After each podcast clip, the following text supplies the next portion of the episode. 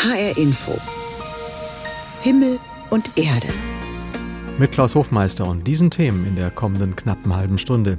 Priester mit 39, wie der frisch geweihte Jens Ginkel seine Zukunft in der katholischen Kirche sieht. Und wir lernen Isa kennen. Sie hat sich entschieden, Kinderdorfmutter zu sein und das heißt ein Leben mit sechs Kindern. Und unser Sonntagsthema ist inspiriert von der Eröffnung der neuen Schiersteiner Brücke. Brücken bauen zwischen Menschen und Religionen, eine kostbare Lebenskunst. Die Darmstädter Kirchengemeinde St. Elisabeth wird die erste Stelle von Kaplan Jens Ginkel sein. Er ist erst im Juli zum Priester geweiht worden, als einziger Neupriester im Bistum Mainz in diesem Jahr und mit bereits 39 Jahren. Denn Jens Ginkel ist quasi Quereinsteiger in den Beruf. Er hat erst Mathematik studiert, war zwischenzeitlich auch ganz vom Glauben abgefallen und hat erst wieder über Umwege zurück zur Kirche gefunden. Raphael Stübig über den Neupriester mit außergewöhnlichem Werdegang. Mitte Juli wurde Jens Ginkel zum Priester geweiht im Mainzer Dom von Bischof Peter Kohlgraf. Lasst uns beten zu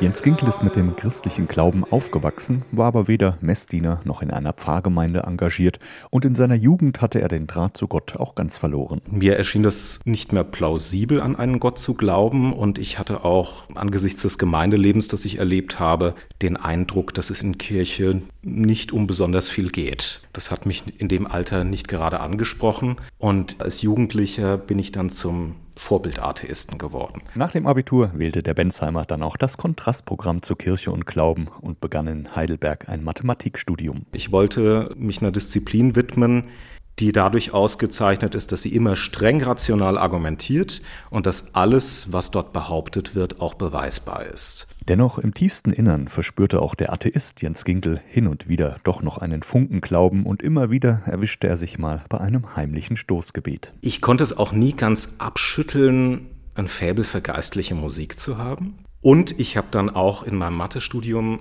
als Nebenfach Philosophie belegt, weil es mir doch irgendwie noch ein Bedürfnis war, mich diesen großen existenziellen Fragen widmen zu können. Durch die intellektuelle Auseinandersetzung mit Religion und die Emotionen der geistlichen Musik fand er seinen Weg zurück in die Kirche und als sein Vater dann noch unheilbar an Krebs erkrankte, da wuchs auch der Glaube in ihm wieder mehr und mehr. Es war also relativ schnell nach der Diagnose klar, was jetzt beginnt, ist ein langer Abschied.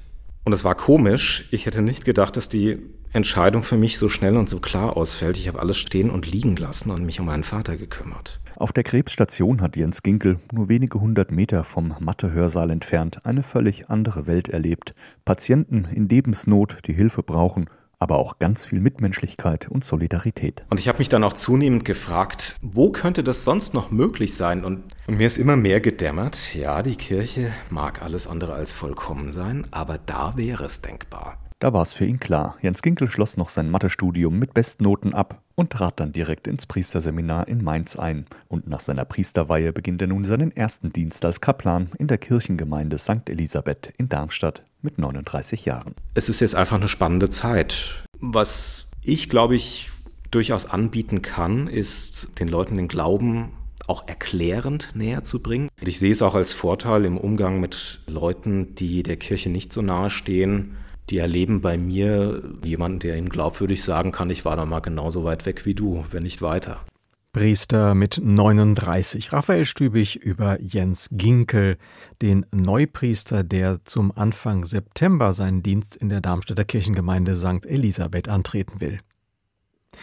Eine Familie gründen, das ist für viele Frauen ein großer Meilenstein auf ihrem persönlichen Lebensweg. Auch Isabel Nowak hat sich dafür entschieden. Nur, dass sie auf Anhieb gleich sechs Kinder bekommen hat, für die sie nun rund um die Uhr verantwortlich ist, als Kinderdorfmutter im Bethanien Kinderdorf in Eltville im Rheingau. Birgitta Söhling hat sie dort getroffen.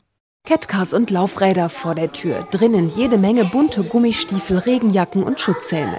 Dass hier im Haus Nummer 7 eine Großfamilie wohnt, ist nicht zu übersehen. Isa Nowak sitzt am langen Holztisch in der Küche. Es gab Toast Hawaii zum Mittagessen, Wunsch eines Kindes. Die Küchenschlacht versuchen wir zu vermeiden. Heute waren sie relativ müde, weil sie den ganzen Vormittag draußen waren. Es war tatsächlich dann mehr das Sättigen der hungrigen Meute heute. Isa Nowak lebt seit Juni als Kinderdorfmutter in Eltville im Rheingau mit sechs Jungen und Mädchen zusammen. Sie sind vier bis zehn Jahre alt. Ausgesucht haben sie einander nicht. Insgesamt ist es schon, glaube ich, schon so durch die unterschiedlichen Erlebnisse miteinander, dass da schon die Kinder auch lernen, sich gegenseitig zu ertragen und zu mögen und manchmal genervt voneinander sind, aber dann gleichzeitig auch oft froh sind, einfach einen Spielkameraden zu haben und nicht alleine zu sein. Emily hat sich zur Mittagspause in ihr Zimmer zurückgezogen, eingerichtet wie eine Prinzessin. Marco und Dennis bauen Lego-Autos im Spielzimmer. Eigentlich heißen sie anders. Sie sind noch klein, tragen aber seelisch schon einen ziemlichen Rucksack mit sich herum. Missbrauch, Vernachlässigung, Gewalt. Das Auffangen ist tatsächlich schwierig. Ich glaube, es ist mehr ein Trösten und ein Ablenken und ein mit dem Kind aushalten, dass es einfach manchmal scheiße ist, ja. Mit Pferdeschwanz und Ringelpulli ist die Sozialarbeiterin eher der sportliche Typ. Für die Kinder ist sie einfach Isa und nicht Mama. Darauf legt die 38-jährige Wert. Trotzdem hat sie sich entschieden, für diese Kinder wirklich ganz da zu sein. Insofern ist es, glaube ich, dieser spannende Spagat zwischen einerseits Professionalität und gleichzeitig diesem ganz nah an den Kindern dran sein. Drei Jahre lang hat Isa Nowak selbst damit gerungen, ob sie Kinderdorfmutter werden will. Ursprünglich hat sie mal Deutsch und Religion auf Lehramt studiert, hat eine Zeit lang im Kloster gelebt. Es war am Ende so dieses, dass ich mir gedacht habe, okay, ich weiß nicht, ob ich es kann, ich weiß auch nicht, ob ich es gut mache, aber ich weiß, dass wenn ich es nicht machen würde, ich mich immer fragen würde, wäre das nicht dein Ding gewesen. Wenn sie mal Abstand braucht und durchatmen muss, geht sie gern in die Natur. Und auch mit den Kindern tobt sie gern im Freien. Deshalb ziehen alle jetzt ihre Matschosen an, raus auf den Spielplatz, ehe der nächste Schauer kommt. Leben mit sechs Kindern. Isa ist Kinderdorfmutter in Eltville. Es ist für Pendler im Rhein-Main-Gebiet die beste Nachricht seit langem. Die neue Schiersteiner Brücke ist fertig. Ab morgen, ab dem 14. August, rollt der Verkehr. Das Umleitungschaos hat ein Ende. Heute ist die festliche Einweihung. Brücken mögen noch so kurz sein, ohne sie werden Hindernisse unüberwindlich. Brückenbauer haben seit jeher hohes Ansehen, seien sie Architekten oder aber auch Brückenbauer im übertragenen Sinne, also Menschen, die etwa als Schlichter für Verständigung in Tarifkämpfen sorgen sorgen.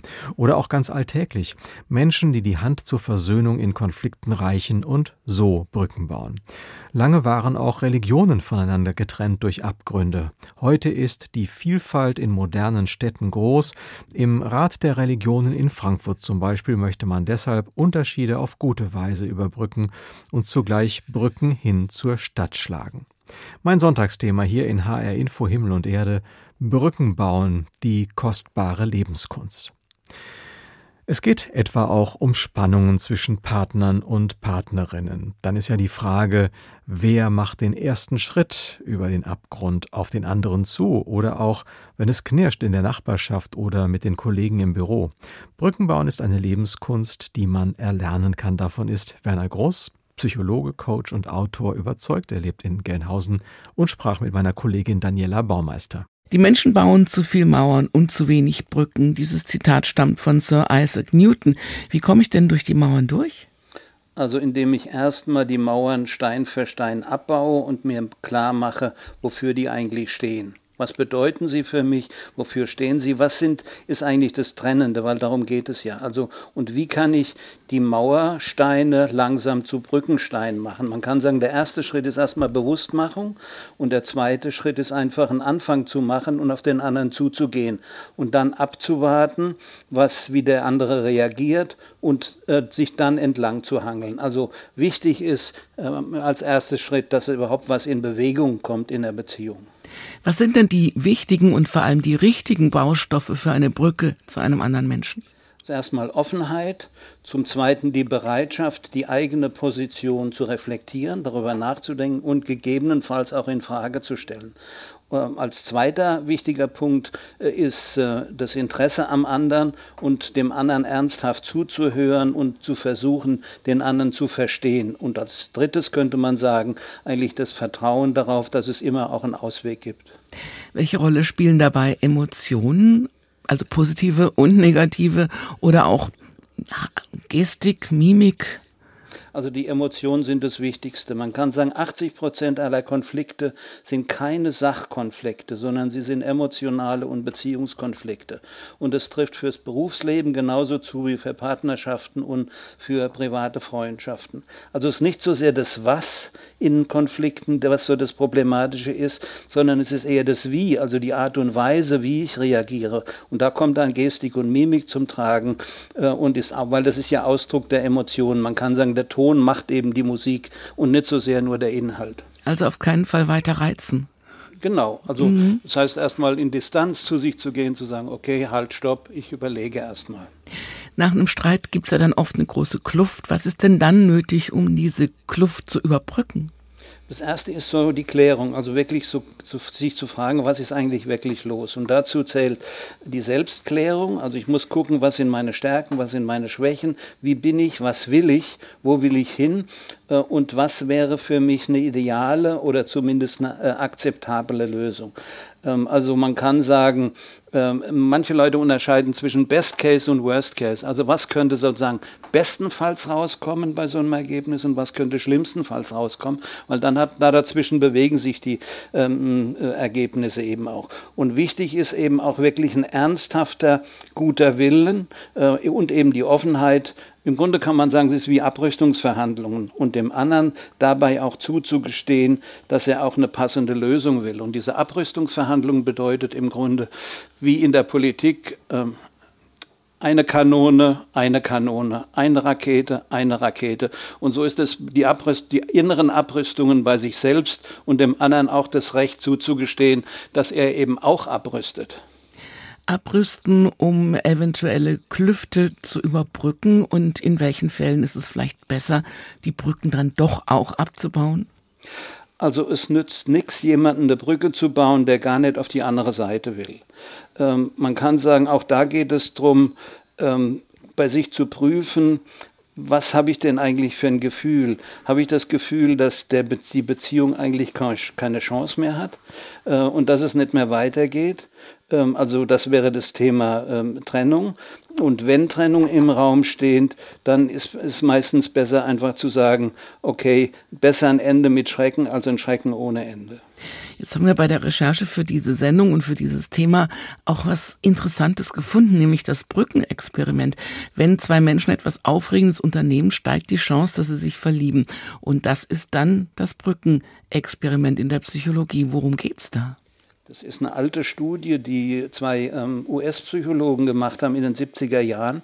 Und zwar haben die auf zwei unterschiedlichen Brücken das gleiche Experiment durchgeführt. Und zwar einmal auf einer stabilen Betonbrücke und zum zweiten auf einer schwankenden Hängebrücke. Und das Experiment sah folgendermaßen aus, dass eine Gruppe von männlichen Versuchspersonen von einer attraktiven Frau gebeten wurden, auf der Betonbrücke einen Fragebogen auszufüllen und die andere Männergruppe den gleichen Test auf einer schwankenden Hängebrücke. Der Trick war, die ähm, attraktive Frau hatte allen Versuchspersonen ihre Telefonnummer gegeben. Und das Ergebnis war, die Hälfte der Männer, die auf der schwankenden Hängebrücke den Test durchgeführt haben, äh, hat bei der attraktiven Frau angerufen, während bei den Betonbrückenmännern nur noch 12 Prozent dabei waren. Das ist ja interessant. Fördert Angst, Aufregung oder sowas die Anziehungskraft? Oder warum waren die Männer, die auf der Wackelbrücke standen, beim Versuch offener? Naja, ich denke mal, es ist bestimmt so, dass Angst den emotionalen Pegel erhöht, der andere wird attraktiver, aber das ist nicht nur positiv. Also ich denke, es kommt sehr auf die individuelle Verarbeitung an, weil die doch sehr individuell und sehr unterschiedlich ist. Der zentrale Begriff dabei ist Angstlust. Also Angst ist eben auch etwas, was so ein Kickgeber ist, also was die emotionale, den emotionalen Pegel erhöht. Äh, und das ist bestimmt hilfreich für kurzfristiges Kennenlernen, aber für eine langfristige Beziehung ist es bestenfalls als Test ein bisschen aussagekräftig. Heißt nicht, dass daraus eine gescheite Beziehung wird. Was können wir denn daraus lernen? Bedeutet das für langjährige Verliebte, dass man sich auch immer wieder um Neues und Ungewohntes kümmert, damit die Liebe wieder angeregt wird? Naja, wie, wie erhalte ich eine ähm, Beziehung lebendig? Ich meine, das ist ja eine verständliche Sache, dass man eben nicht im symbiotischen Beziehungssumpf als Couch Potato in einer Beziehungskiste verendet. Also ich denke, das ist schon ein wichtiger Punkt. Die jungen Leute sagen no risk, no fun. Das heißt, an die Grenzen gehen. Und das ist bestimmt etwas, was gut ist, ähm, wo man äh, sagen kann, äh, es ist immer gut, was Neues auszuprobieren. Äh, es ist ähm, ob es dann immer so was Heftiges sein muss, äh, wie äh, dass äh, da es richtig äh, zur Sache geht, hängt damit zusammen, für was für eine Art von Beziehung äh, ich eigentlich stehe und was ich mir wünsche. Also ist es eher ein ruhig fließender Fluss oder ist es eher so das Thema, sie küssten und sie schlugen sich? Und sollten sich Singles beim ersten Date dann vielleicht lieber im Escape Room treffen statt im Café oder in der Kneipe? Also wenn ich Aufregungs- und Kicks suche äh, bei Tinder oder sowas, dann sind Escape Rooms vielleicht das Richtige. Für eine längerfristige Beziehung sind sie höchstens ein kleiner Test, wie ich mich in Extremsituationen verhalte, mehr nicht. Weil der Übergang von, ich sag mal, von Verliebtheit in Liebe oder vom Strohfeuer zum Lagerfeuer, äh, da äh, entscheidet sich eigentlich, ob eine Beziehung funktioniert oder nicht. Brückenbauen ist eine Lebenskunst und das sogenannte Brückenexperiment in der Psychologie. Das war ein Gespräch mit dem Psychologen Werner Gross aus Gelnhausen.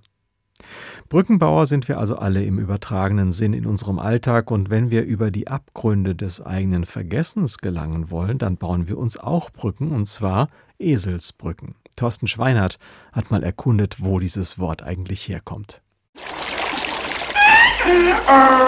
Mussten Sie schon mal einen Esel durch einen Bach treiben? Nein? Dann seien Sie froh. Esel sind nämlich extrem wasserscheu. Deshalb gab es früher über vielen Bächen kleine Brücken, extra für Esel. Auf diesen sogenannten Eselsbrücken konnte man seinen Grauschimmel problemlos auf die andere Seite bringen. Heute haben wir eher selten einen Esel dabei, aber die Eselsbrücken sind geblieben im Kopf, um sich komplizierte Dinge ganz einfach zu merken. Also ich liebe ja Eselsbrücken und habe eigentlich für alles Mögliche im Alltag mir eine überlegt. Also ich versuche mir zumindest selber Eselsbrücken zu basteln. Im Faktenmerken ist unser Gehirn einfach schlecht. Viel einprägsamer sind Bilder. Je lustiger und skurriler, desto besser funktioniert die Eselsbrücke. Wer zum Beispiel Gitarre lernen will, muss im Kopf behalten, welche Seite auf welchen Ton gestimmt ist. Die sechs Gitarrentöne sind E, A, D, G, H, E. Das kann man mühsam auswendig lernen oder man nimmt einfach die Eselsbrücke mit folgendem Satz. Ein alter Dackel ging Honig essen. Nicht nur bei Bildern blüht unser Denkapparat auf. Reime zum Beispiel gehen besonders leicht ins Ohr. Wer nämlich mit H schreibt, ist dämlich. Nach LMNR, das merkt ihr ja, steht nie TZ und nie CK. Viele Eselsbrücken führen in die Vergangenheit. 333 bei Issos Keilerei oder 753 Rom kroch aus dem Ei. Mit einem knackigen Merksatz lassen sich auch historische Daten für alle Ewigkeit im Hirn abspeichern. Ob man die allerdings jemals wieder braucht, ist eine andere Frage. Aber den passenden Haustürschlüssel wird man noch oft brauchen. Der Haustürschlüssel ist rund und der Wohnungstürschlüssel ist eckig. Und da habe ich mir einmal überlegt, wie kann ich mir das merken, dass ich nicht ständig den falschen Schlüssel reinstecke. Und zwar den Spruch aus dem Fußball, das Runde muss ins Eckige. Also erst das Runde unten am Haus und dann das Eckige oben in die Wohnung rein. Wenn man sich selbst eine so geniale Brücke baut, muss kein Esel mehr nasse Füße bekommen. Eselsbrücken, so kommt man gut über die Abgründe des Vergessens, meint Thorsten Schweinhardt. Solche Konflikte können einen ja den Urlaub vermiesen, wenn etwa die Piloten streiken oder die Lokführer oder auch den Alltag vermiesen, wenn die Müllabfuhr nicht kommt und die U-Bahn steht. Gründe dafür sind dann meistens Tarifkonflikte, die sich so zugespitzt haben, dass die harte Konfrontation gefahren wird. Um dann Brücken zu bauen zwischen den Konfliktparteien, kommen oft Schlichter ins Spiel, einer, der sich da schon öfters bewährt hat, auch bei den Lokführern, ist der ehemalige brandenburgische Ministerpräsident Matthias Platzek. Die Frage an ihn, worauf kommt es denn eigentlich an, Herr Platzek, wenn man als Schlichter besonders erfolgreich sein will? Eine Schlichtung ist keine Raketenwissenschaft, aber man muss ein paar Bedingungen natürlich schon im Auge haben. Zum einen, man muss sich die handelnden Personen, auch die äh, der Tarifparteien genau anschauen. Ist das Verhältnis durch die vorvergangenen Verhandlungen sehr belastet, am Ende sogar zerrüttet. Sowas haben wir bei Schlichtung auch. Dann muss man erstmal als Psychologe tätig werden, sage ich mal. Und zum Zweiten muss man sich natürlich tief in die Sachverhalte einarbeiten. Und ich glaube, dann ist es wirklich sehr gut, dass man beide Seiten erstmal sehr ausführlich zu Wort kommen lässt, warum sie bis dahin gegangen sind und keinen Schritt weiter. Deshalb kommt es ja zu dieser Schlichtung. Dann muss man ein Gefühl dafür entwickeln, muss man sich die Parteien einzeln mal vornehmen, muss man mit ihnen einzeln reden, um dann vielleicht auszuloten, wo könnte ein Ansatzpunkt sein, wo könnte man sie mit dem anderen zusammenbringen. Und dann gibt es auch eine Frage von Rhythmus und Frequenz. Also wenn Sie so nach vielen Stunden merken, da verhakt sich gerade wieder was, dann muss man in der Schlichtung auch mal unterbrechen. Zum Beispiel, man ist ja meistens in irgendeinem Hotel, auch sagen, passt mal auf, wir machen hier jetzt mal einen Break, treffen uns heute Abend im Weinkeller oder in der Bar und reden morgen früh weiter. Auch das kann manchmal eine segensreiche Wirkung haben, dass man abends mal mit den Partnern über ganz andere Dinge redet, auch um ein Stück zur Entspannung beizutragen. Am Ende muss ein tragfähiger für beide Seiten tragfähiger Entwurf rauskommen, also ein schlichter Spruch. Das ist dann sage ich mal, die Kunst am Ende. Brückenbauer im Konflikt, der häufig als Schlichter tätige Matthias Platzek, ehemaliger Ministerpräsident von Brandenburg war das. Das Brückenbauen ist mein Thema heute Morgen, die kostbare Lebenskunst. Brücken muss man bauen, wo man zueinander kommen will, über Gräben und Schluchten hinweg. Zwischen den Religionen waren ja solche Gräben oft besonders tief. Aber in den modernen Gesellschaften leben wir nun Seite an Seite miteinander. In Frankfurt zum Beispiel Menschen aus 180 Ländern und entsprechend zahlreichen Kulturen und Religionen. Genau hier hat sich 2009 ein sogenannter Rat der Religionen gebildet, um Brücken zwischen den Religionen zu bauen. Nura Frömel ist seine Vorsitzende.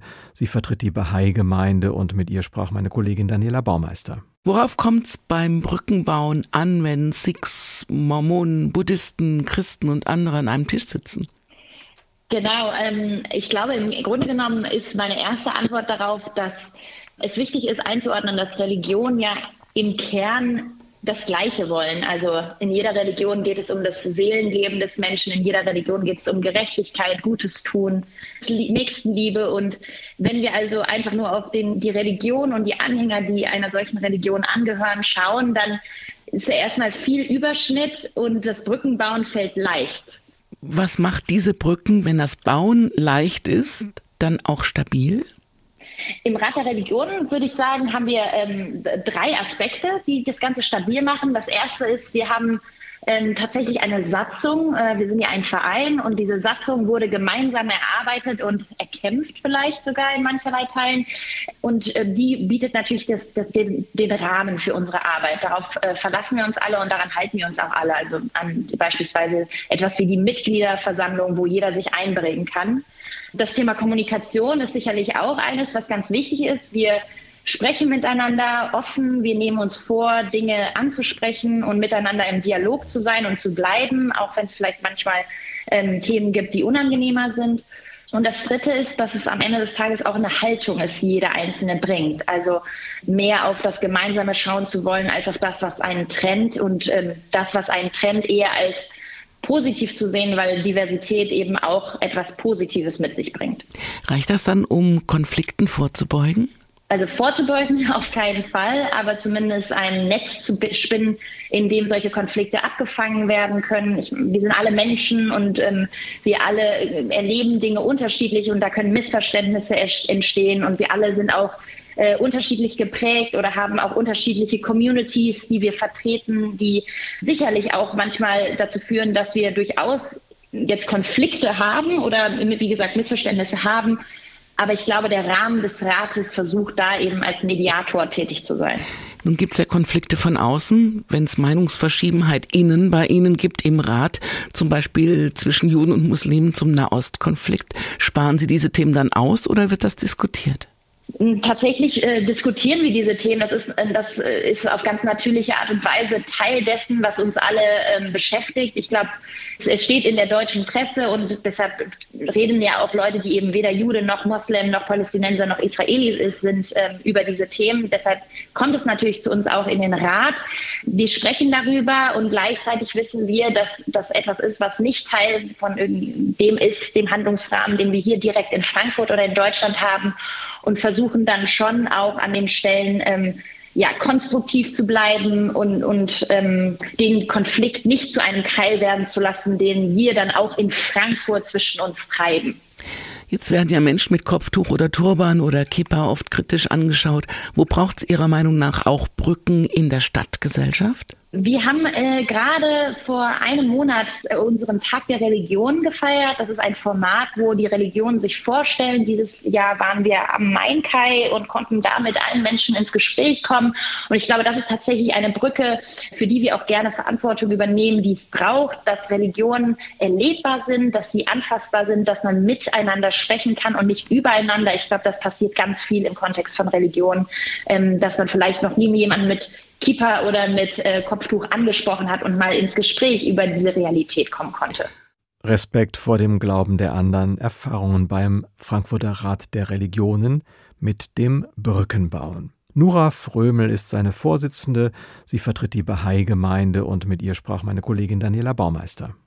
Das war HR Info Himmel und Erde mit Klaus Hofmeister. Danke für Ihr Interesse und Ihnen einen schönen Sonntag.